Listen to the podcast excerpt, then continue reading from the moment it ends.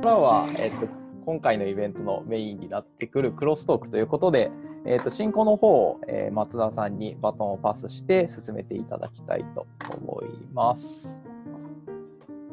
はい、松田さん、準備よろしいでしょうか？はい。バでは、お願いします。では早速クロストークの方入りたいんですけれども、はい。テーマとしていただいているもの、起点としての体験のデザインですね。えー、ミーニングメイキング。でこの話をちょっとだけあの今話聞きながらあのこのクロストーク全体を進めていく上でちょっと僕のまとめとしてお話ししておきたいんですけどこのテーマってなんかこういうふうに2つに分解できるんじゃないかなというのを思っています。まあ、一つはその起点としての体験って何なんでしょうそれがもう一つがそのじゃあ体験をどうやってデザインするんだろうかっていう問いこういう2つが、えー含まれているなというふうに思っています。でこれを念頭に置きつつ、まあ、ちょっと細かい話をしながらなんか最後ここにまた戻ってこれたらいいなっていうふうに思っております。武田さん、李さん、よろしくお願いします。お願いします。よろしくお願いします。ちなみに今この段階でこの2つに関して何か言っておきたいことってありますか？いや、玉切れ起こすんで今は大丈夫です。いや、森はね、その起点、起点って難しいっていうか、起点ってもうちょっと噛み砕いてもらえると嬉しいとか思っちゃうんです。起点とは何かっていう問いもある。そうです。起点ってなんだ？あそれちょっと話した方がいいのか。まあちょっとその話にもつながるかなと思うんですけど、まあこうざっくり今日4つぐらいのトークテーマみたいなものを、まあ仮にですね、用意してあります。で、今の森さんのを踏まえると、まあ左上の1984年生まれの起点の体験っていうところから始めていくのがいいのかなというふうに思っております。でこれが何なのかっていうとですね、今日、プロフィールをじっくり読んだ方はもうお気づきだと思うんですけど、松田と武田さん、それから森さんはみんな1984年生まれだということで、えー共通点がありましてですね。じゃあ、この1984年生まれの起点の体験というので、えーお二人にお伺いしていきたいのは、まあ、えっ、と、一つは、その、自分自身、武田さん、森さん、それぞれにとっての、なんか今の活動の、まあ、起点、スタート地点、あるいは原体験みたいになってるものっていうのをお伺いできたらなっていうふうに思っています。うん。なるほど。はい、でそれをなんかもう少し話していく中で、まあ、起点っていう意味も見えてくるのかなというふうに思っていうんます。はい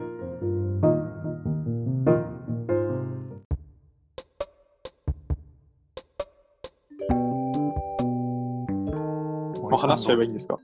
そうそう。森さんなんか話したがってる顔してますんで、お願いします。いやいや、まあでもなんか、もう、さっき話しちゃったっちゃ話しちゃったかもしれないなって感じはあるんですけれども、まあそうですね、すんごい遡っていくと、まあ実は僕、あの、クォーターなんですよ。その、母が、あれで、えーハーフで、で、イギリス生まれでアメリカに渡り、えー GHQ と共に来日したおじいちゃんがいたらしいんですよね。で、そのおじいれてるんでおじいちゃん最終的には行方不明になっちゃったんですけれども、で、でその、ごめんなさい、笑えないんですね。えっと、で、こう、まあ、そのハーフの母が、やっぱなんか、こう、ハロウィンとか結構ちっちゃい頃から、このましくやっていてですね。で、仮装大会とかも、なんかよく出てたんですよね。で、二子玉川とかで、こうなんか仮装のえーハロウィン大会とか行って、で、それがすごいちっちゃい頃楽しくって、やっぱ、なんかこうそういうコスプレとか、そういうのってか、そっから来てんだろうなと僕は思うんですよね。で、えーまあ、なんかすごい話しちゃってるけど、なんか、今、あんまり、ちょっと近づけてもいいですか、時間軸あちょっと近づけ少しる近づけて、えっ、と、土壌博物館の活動でいうと、その、持ち出したいって思った起点ってどういうところにあるんですか、もともと僕、博物館ってあんまり好きじゃないんですよ。その、あんまり博物館に馴染みがない人間で、で、やっぱりちっちゃい頃から、なんかあんま、その、押し付けがましい場所だなってずっと思っていたんですよね。でも、裏方に入るとすげえそれがそうではなくて楽しくって、で、こう、自由に触れるし、なんか時間も気にせずやれるし、っていうその楽しさ。表側と裏側でこんなに違うのかっていうのが、なんか博物館業界に携わって知ったことなんですよね。で、その楽しさって、やっぱり多くの人は知らないだろうし、もったいないというか、これは解放してあげたいと思ってしまったんですよね。解放ですか？解放。博物館から標本を解放する。という気持ちですかね。なんかこう、やっぱ触らなきゃわからんだろうって思っちゃうんですよね。まあ、僕自身がそうであるように、多くの人もそうなんじゃないかという仮説に基づきって感じですかね。どうです？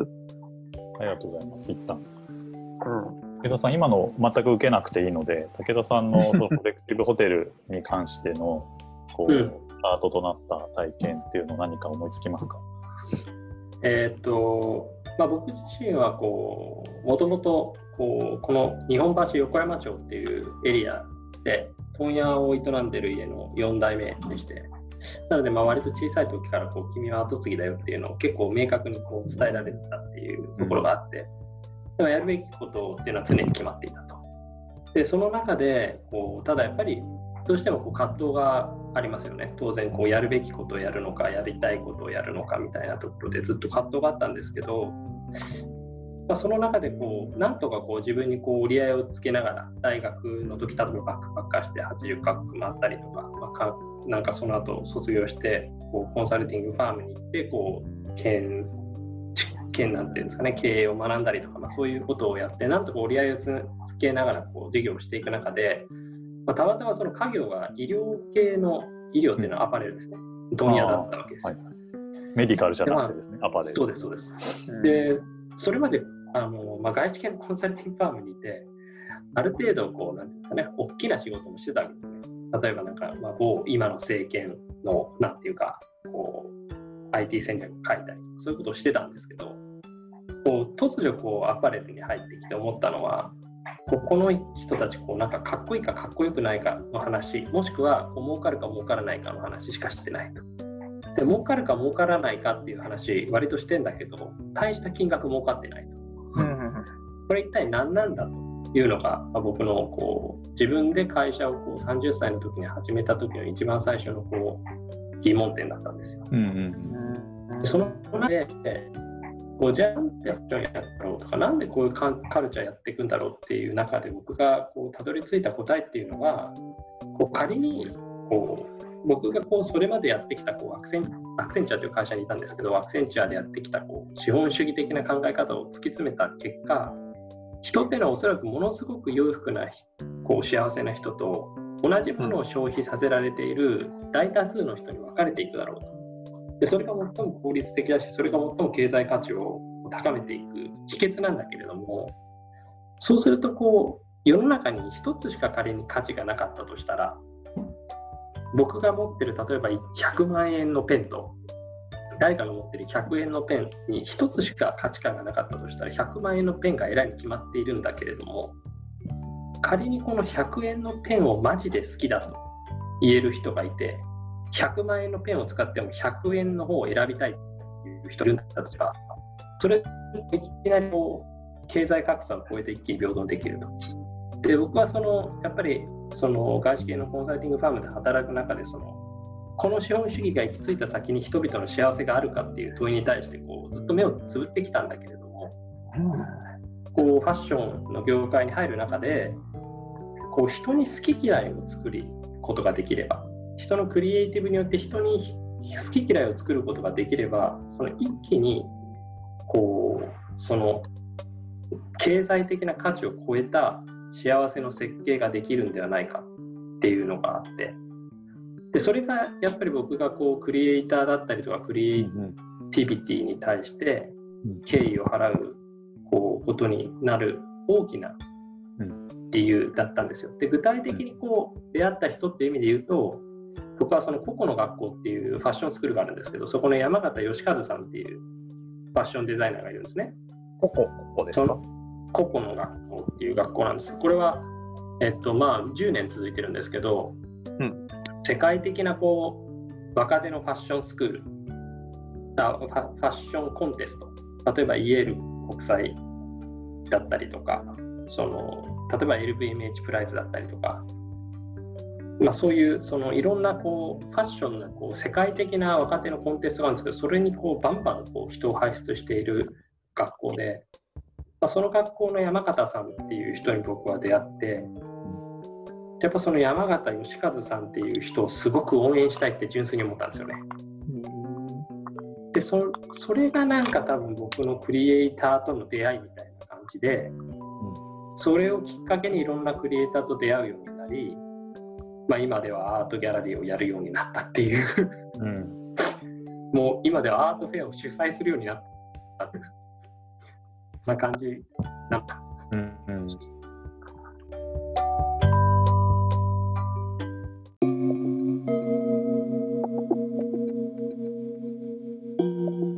まあ、結構いろんなポイントが詰まってるなと思ってて、まずなんでしょう、個人的に意外だったっていうかですね、えっと、まあ、ホテルっていうのは手段だっていうことなんですかね、武田さん。そうですね明確にそうだと思いますそれがちょっと面白いですね。っていうのはですよ、あの、要はアートですよね。アートというもの、あるいはアーティスト、クリエイターというものにとの出会いっていうのが多分今の体芸起点となる体験なんですよ。ね、武田さんなんて。僕にとってやっぱりそれが一番大事なことっていうかその結局その世の中を僕は問屋さんなんですね。衣料品卸の、まあ、日本橋横山町って問屋街なんですよ。で問屋の4代目なんですけど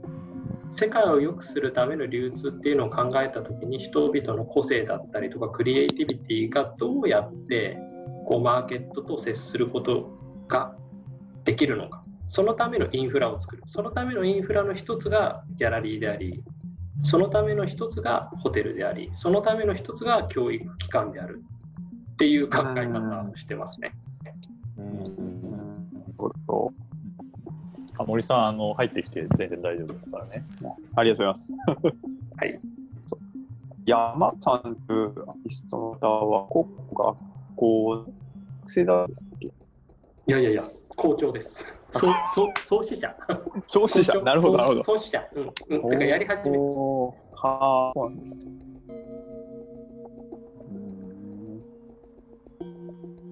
いや、でも、インフラ、いいですね。なんかインフラ、もうちょっとインフラのことは路上博物館ももう少し考えにはいかんなとは思ってるんですけど、なかなかこう目先のことに先走ってしまって、まあ、骨作りゃにゃとか、グッズ作らにゃみたいになっちゃうんですけど、まあ、どうにか、そうですね。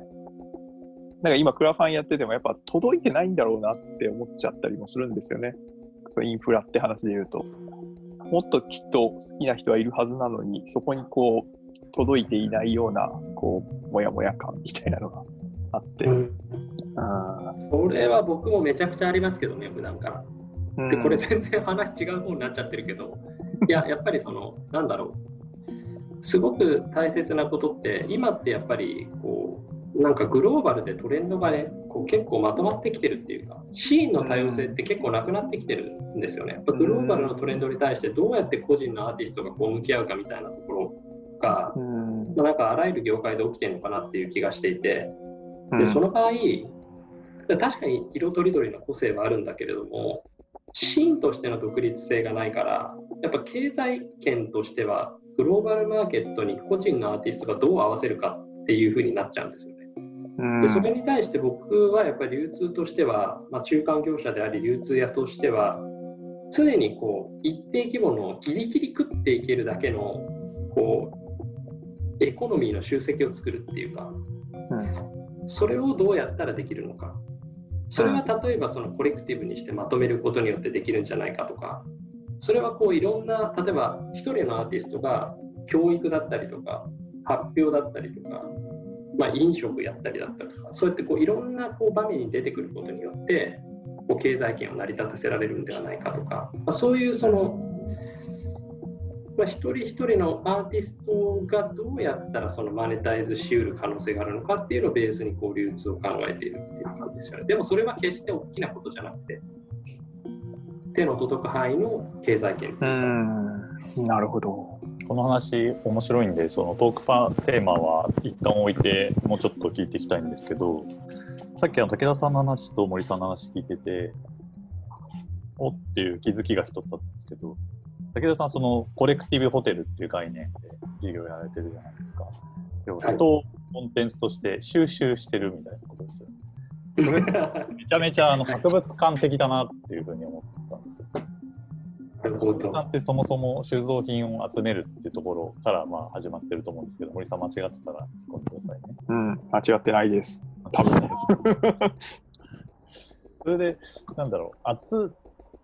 めることに対してこう、武田さんがどどれくらいこう、なんていうんですかね、自覚的なのかっていうか、集めたいって思って集めてるのか、その辺の意識を知りたいです。あの多分明確に集めたいと思ってると思いますね。なんかそれは、あなんだろう、別に自分がこう人を集めるふうには思うことはないんですけど、自分自身がやっぱりそもそもこう才能がある人だったりとか、ちょっと個性的な人に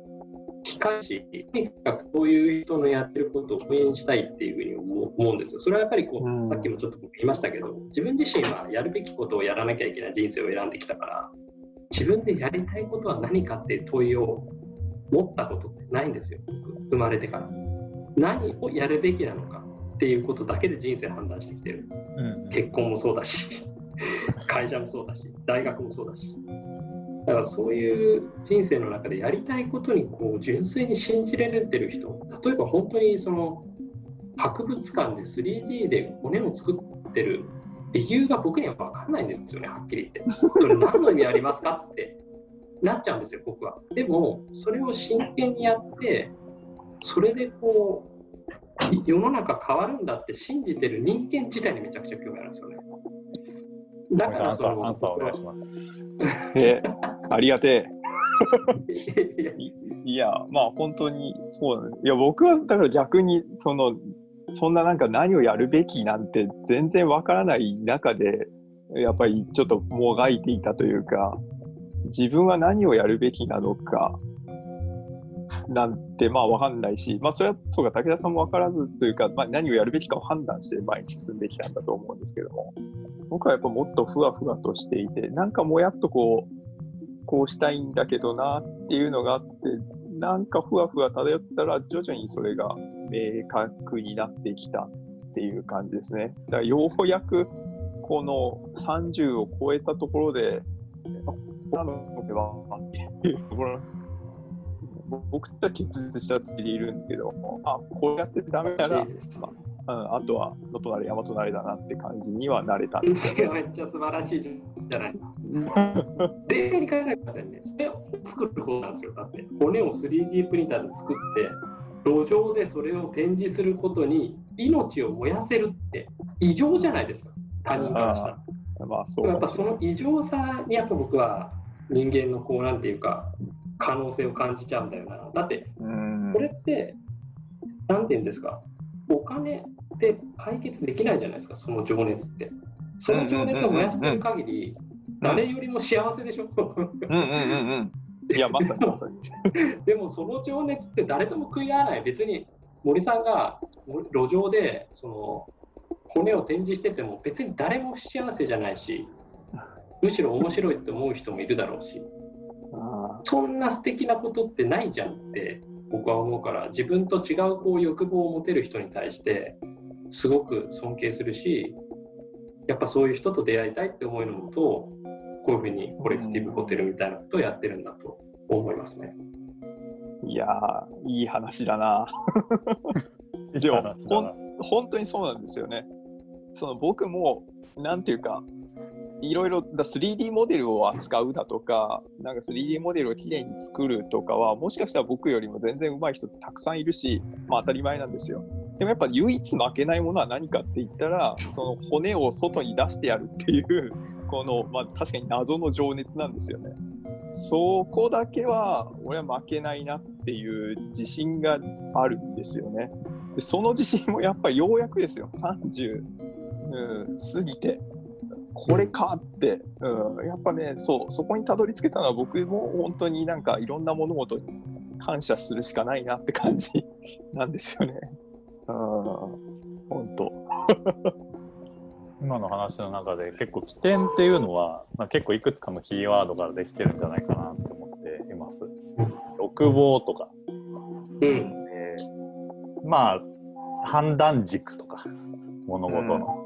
うん。とは何だろうなまあなんでしょうねい異常さとか もちろん価値観って言ってもいいんですけど、まあ、価値観の最も根本にある価値観うん。で、どうしようかな。これに深めてってもまだ面白いんですけど、ちょっとそのデザインっていう方に少し話を振っていこうかなと思うんですけど、じゃあそういったものをどう作り出せるのかっ。あ、北森さんそうだ、起点ってなんとなくイメージ持ってもらいました？最初にもうちょっと言語化したいなっていうお話だったんですけど、うん、まあ、多分大丈夫です。多分大丈夫。まあそうまだちょっと、そうだな、点しか、点しかいけてないかもしれないですね。それが起点になる点なのは、ベクトルなんで、方向がなきゃいけないと思うんですけど、まあちょっとなるほどね。それをまあどう方向づけるかなのか、まあその最初の点をどうやったら与えられるかみたいなところが、こう、起点となる体験のデザインっていうことなのかなっていうふうに